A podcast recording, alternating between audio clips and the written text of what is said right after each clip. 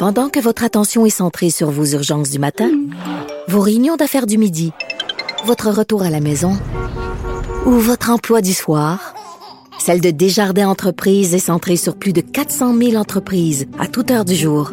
Grâce à notre connaissance des secteurs d'activité et à notre accompagnement spécialisé, nous aidons les entrepreneurs à relever chaque défi pour qu'ils puissent rester centrés sur ce qui compte, le développement de leur entreprise.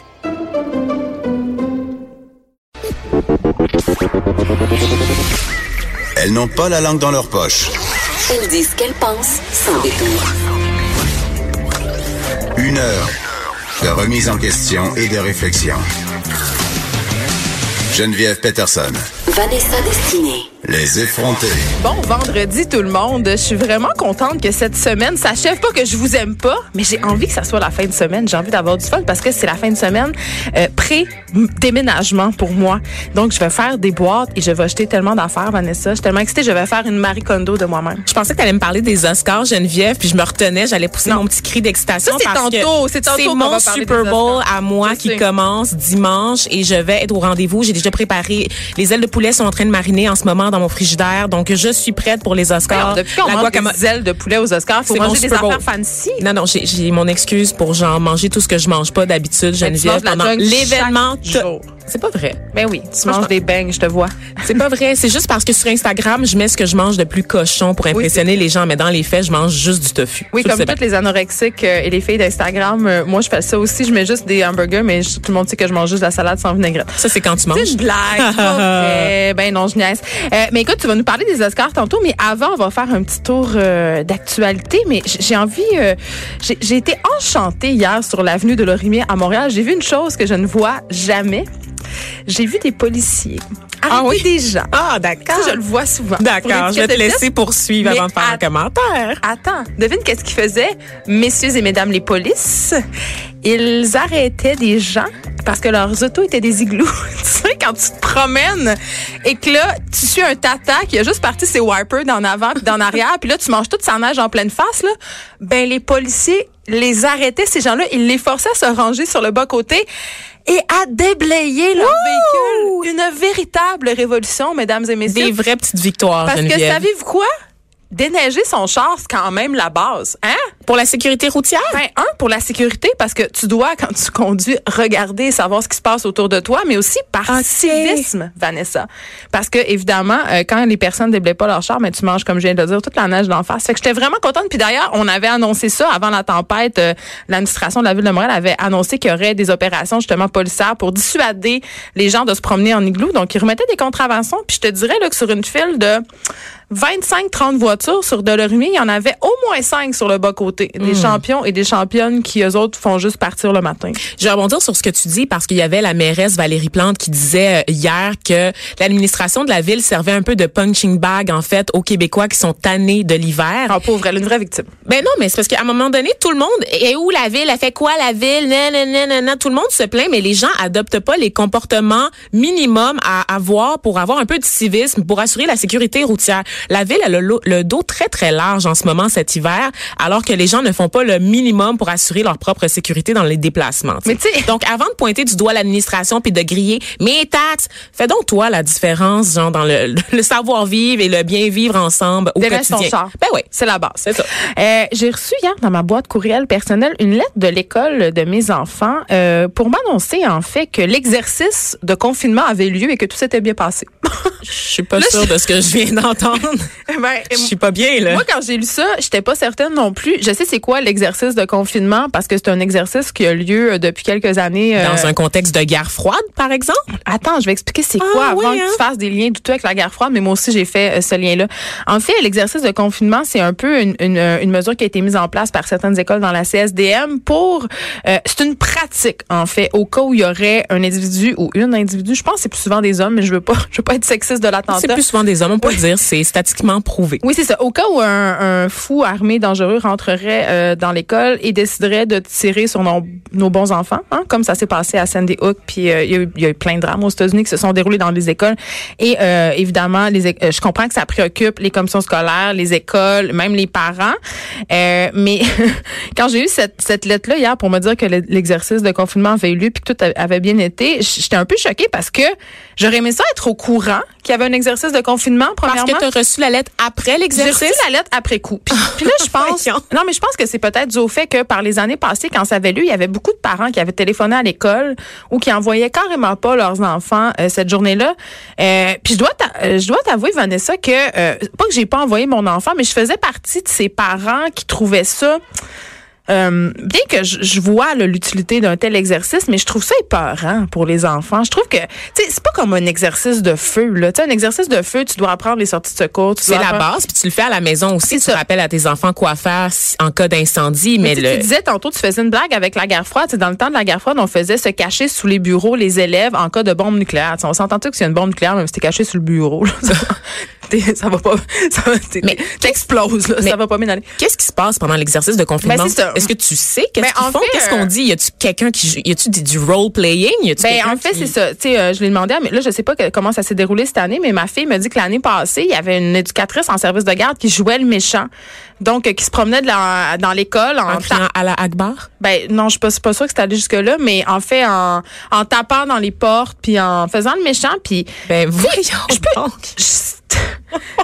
je me dis quand t'es un petit enfant de maternelle ou de première année, même si on t'explique que c'est une mise en scène, tu sais, Mais je peux pas c'est quand même stressant. Puis comme par hasard, hier, ma fille a pas voulu aller à l'école. Elle a dit qu'elle avait mal au ventre. Là, je suis en train de me dire, est-ce que c'est parce qu'elle savait qu'il y avait cet exercice-là de confinement puis qu'elle avait peur, qu'elle était stressée? Tu sais, c'est ça la raison? Ben, parce Est-ce qu'on prévient les enfants à l'avance? Parce que moi, dans mon souvenir, quand c'était la- l'alerte d'incendie, de test, on le disait pas, ça arrivait. J'en ai aucune idée. C'est on- énormément de On stress. est en train de spéculer, mais en tout cas, c'est un drôle de hasard. Hier, elle a pas voulu aller, aller à l'école, mais, mais quand même, je me demande à quoi ça sert. Tu sais, bon, c'est sûr que de montrer aux enfants les lieux sûrs dans l'école, euh, de leur apprendre que s'il y a quelqu'un qui rentre, euh, on doit pas parler pour pas attirer l'attention, on doit fermer la porte, mettre peut-être un meuble devant la porte du local.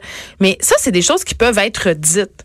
Est-ce qu'on doit absolument faire cette mise en scène-là? Avec quelqu'un qui crie en tapant sur Ben, les murs et sur les portes? Là, attends, on sait pas comment ça se passe. Je veux pas. Mais je trouve veux ça pas inquiétant, de choses qu'on sait pas. Mais moi, ce que j'aime pas, c'est d'avoir reçu cette lettre-là après coup. Mais c'est ça. ça. Mais ce qui m'indigne, en fait, c'est que tu sais pas justement ce qui se passe pendant l'exercice. On parle d'une école où les enfants ont, ont entre 5 et 11 ans. Oui. L'approche peut pas être la même pour tous les enfants, Geneviève. J'imagine qu'ils adaptent l'approche, mais comme parent, j'aurais aimé ça être au courant, puis j'aurais aimé ça au moins, euh, même si on me l'explique après coup, là, même si on m'annonce que l'exercice de confinement a eu lieu et que tout a bien été, tu sais, euh, j'aurais aimé ça savoir justement en quoi consiste ce fameux exercice. Et est-ce que les professeurs sont bien formés pour donner ce genre d'exercice-là? Parce qu'encore une fois, lorsqu'il est question de l'alerte d'incendie, le professeur... un document puis le lire. Là, c'est- Oui, oui, c'est comme ça, les là. cours d'éducation sexuelle, puis on voit ce que ça donne. hein.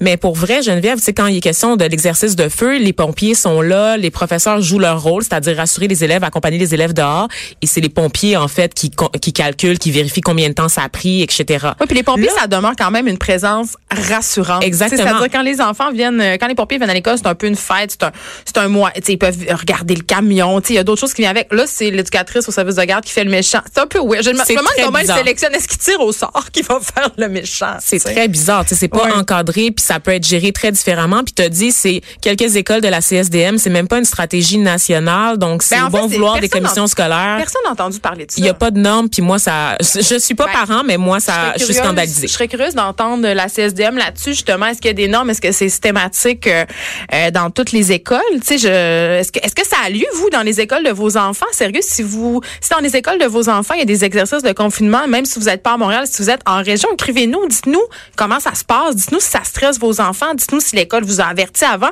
Pour vrai, moi, c'est un dossier que je vais suivre. Allez sur la page Facebook des effrontés. On a une page Facebook maintenant. Vous pouvez nous envoyer un message. Puis si on jamais on les reçoit, on pourrait les lire en ondes. Exact. Donc, euh, avoir votre avis un peu sur ça. J'aimerais savoir ce que vous en pensez. Si vous êtes aussi scandalisé que moi ou si si au contraire vous trouvez que c'est une bonne Mais mesure. moi, ça m'inquiète, pour vrai. Moi, j'aimerais ça savoir qu'est-ce qui se passe dans les autres écoles de la, ré- de la région qui sont ailleurs, les gens qui sont en région. Dites-nous s'il y a des exercices de confinement. Est-ce que c'est un problème bien montréalais? Sommes-nous dans un état militaire aussi? C'est la question que j'ai le goût de poser. Non, mais là, Ah non, je suis fâchée. Là, je pense qu'il faut, il faut se calmer. Il mais faut changer de sujet. Non, mais attends, mais là, tu m'as lancé sur l'ingérence de l'école. Puis, comme mère, je trouve que l'école s'ingère de plus en plus dans ma vie de parent. Euh, tranche de vie, hier, j'avais oublié, euh, il y avait quelqu'un qui devait rentrer chez moi. Puis, euh, elle avait pas la clé. Et ma fille a la clé à l'école. Donc, j'ai appelé euh, au service de garde pour dire euh, qu'on c'était l'heure du dîner, hein, je le souligne.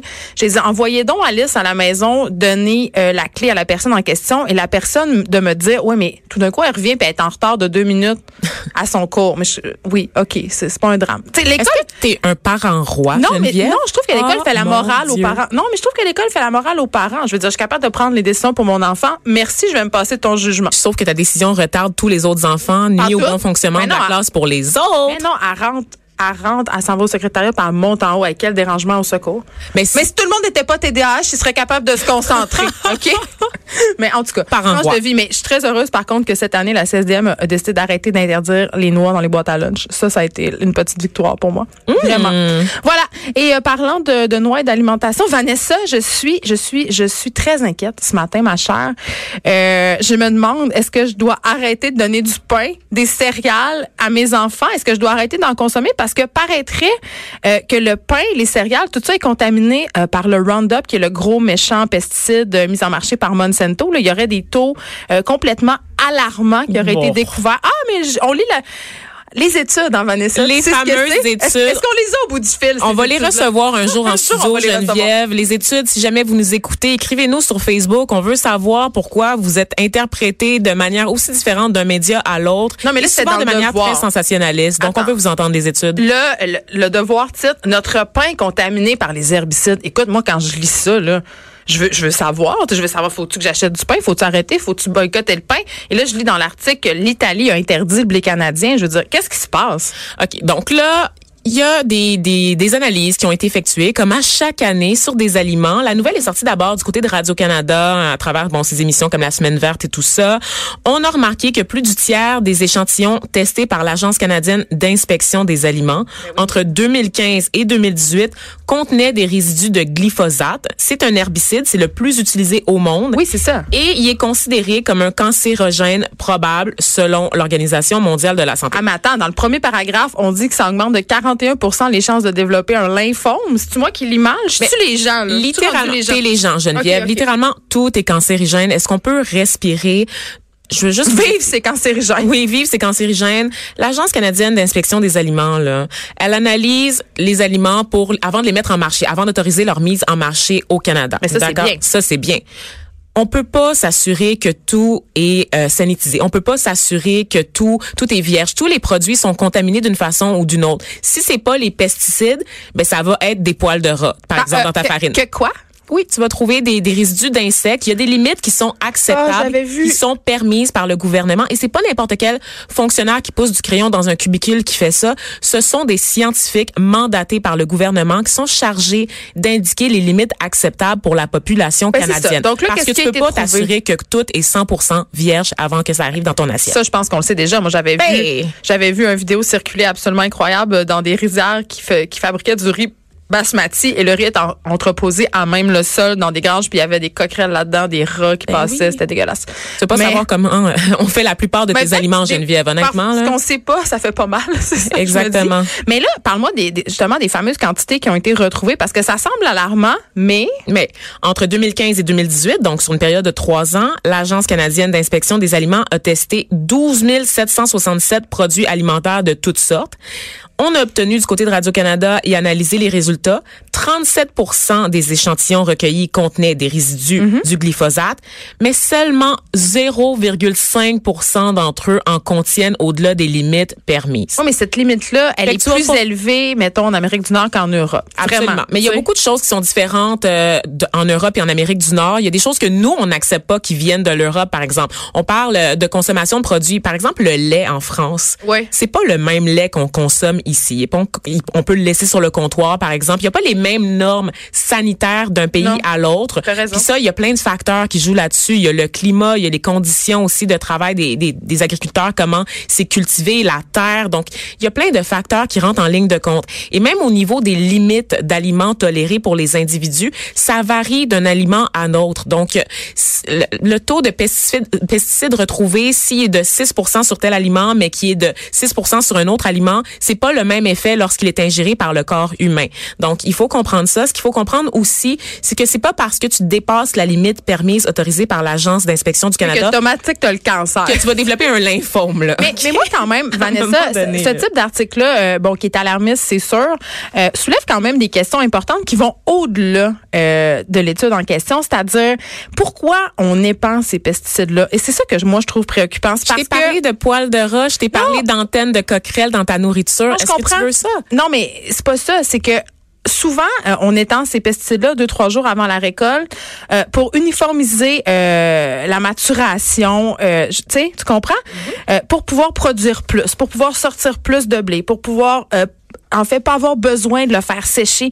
Fait que ça vient tout de notre désir d'avoir toujours plus, toujours plus vite, toujours des fruits euh, qui sont uniformes. Tu sais, on parlait des fruits pas beaux, là, qui sont pas achetés ou des légumes pas beaux. Maintenant, il y a un marché pour ça. Mais tout ça, là, tous ces herbicides-là qu'on répand souvent, là, le seul but, là, c'est de produire plus vite, de rendre les terres euh, plus fertiles, c'est d'aller toujours plus vite, toujours plus. Moi, c'est ça. C'est ça le questionnement que ça m'amène. C'est que ça fait partie de cette grande surconsommation dans laquelle on est pogné. Puis c'est plate, mais on en paye le prix. C'est sûr que, bon, on peut dédramatiser l'article en question, mais n'empêche que c'est quand même préoccupant de se dire que euh, cette molécule-là est quand même responsable, ou en tout cas favorise euh, l'apparition de certains types de cancers. Tu sais, ça, ça, moi, ça me porte quand même à réfléchir. Et là, Mais de l'autre côté, des, des aliments non désinfectés peuvent entraîner des maladies, pe- peuvent causer d'autres problèmes. Tu, sais, tu peux aller manger des fruits dans un marché au Vietnam qui n'ont pas été contaminés par des pesticides, puis tu reviendras avec genre le choléra. La.